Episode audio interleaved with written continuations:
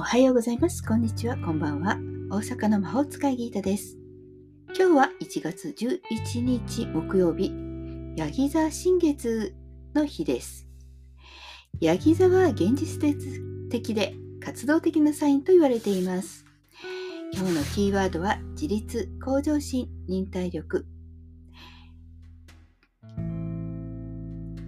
ヤギ座対応のオーラソーマカラーケアシステムのボトルは63番ジュアルクールとヒラリオン。上層の色はエメラルドグリーン。下層の色はペールグリーンです。グリーンはハートチャクラに対応する色。そして変わったこのボトルの名前、ジュアルクールとヒラリオンはマスターの名前です。新知学協会でね、よく言われてたマスターのね、名前のえー、2人になります。ジュアルクールは天文学のマスター。宇宙的真実を追求し、ヒラリオンは科学のマスターで自分の真実の道をチベットの山奥で追求していたと言われています。そしてヒラリオンのマスター、先生はジュアルクールだったと言われております。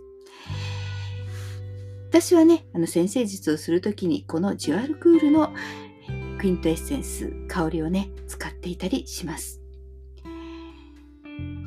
客観的な真実、宇宙的真実と主観的ハートの真実、どちらも大切です。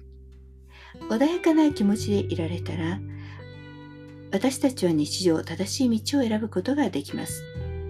そしてこの真実の道というのはね、ブッダは真実の道というのはないが、歩いていくことでその真実の道を歩くことができると言っています。さて、ちょっとね、スピリチュアルな偏りすぎた感がありますので、日常的なことに話を戻し、今日のヤギ座新月についてお話ししましょうか。2024年は仕事、勉強に対して今までの結果が出る年ですし、これからの方向性を決めて進んでいく年になります。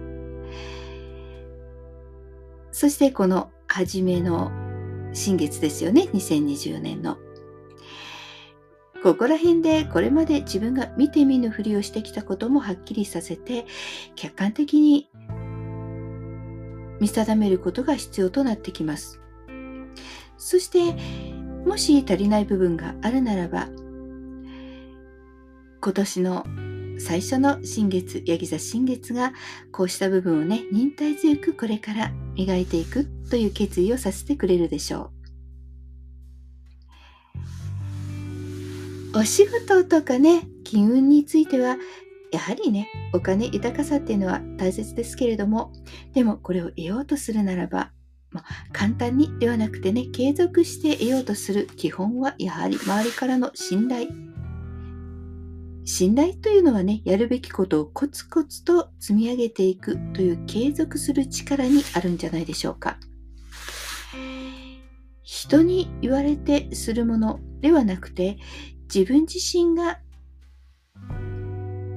自分を律して、そして自、なんていうんですかね、自立させていくこと。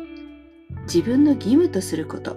例えば早寝早起きとかこのぐらいの時間は勉強に当てようとかそういったことですよね。その自己管理能力ということをしっかり使って毎日継続すること。そう、約束を破る人は信頼がされないじゃないですか。だから、こうね、約束を守ったり、そして自分が決めたことをきちんと最後まで責任を持ってやるということ。そういった能力がヤギ座の能力に関連していて、それが豊かさへとつながっていきます。そして、例えば恋愛、人間関係もそうですけれども、例えば好きな人と一緒にいられたら幸せですね。でも、現実は本当この本当の関係なんだろうかうやむやのまま微妙な付き合いって不安ですよね。でも人は怖いから何も言わずに黙ってそのまま付き合っている。もしはっきりさせたら去っていくのではないかという不安もあるからでしょうか。ただしこのヤギ座の新月は現実的になる手が手助けをしてくれます。成熟した大人はきちんと話し合ってお互いにとって幸せな付き合い方それを作れるはずなんです。そうそうした環境を作るスタートが今です。先延ばしにしないことがおすすめです。さて今日のヤギ座サビアンシンボルはヤギ座21度。リレー競争というタイトルがついています。うんリレー競争。ああそうですね。お正月といえば箱根駅伝ですか？年始めからよく走るなと思いながら、えー、そうね。ちょっとね昼寝しながら眺めていたりするんですけれども駅伝とかねリレーとかは長い距離をチームで走るんですよね。一人ではない。そしてリレーですからどの距離を誰が走るかという作戦もとっても大事ですね。適材適所っていうことありますよね。そしてそれぞれが自分の責任を果たすこと。それが社会を正常に動かしていく。ヤギ座は社会そういったね枠組みを表すことがあります。ヤギ座の自立向上心というのはただ野心自分が良ければいいということではないです。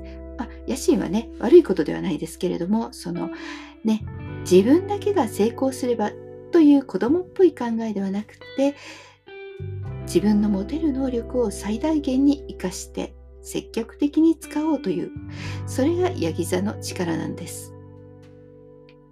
つまり自分の頭で考えていく。そして行動するという主体性を発揮すること。それは私たちがどこにいようとできることです。そしてこれは一人一人がやることによって周りの人にも伝播していくもの。そして社会がしっかりと回っていくこと。平和になるといいですよね。今年がいい年になるように。私たち自身から行動してみましょう。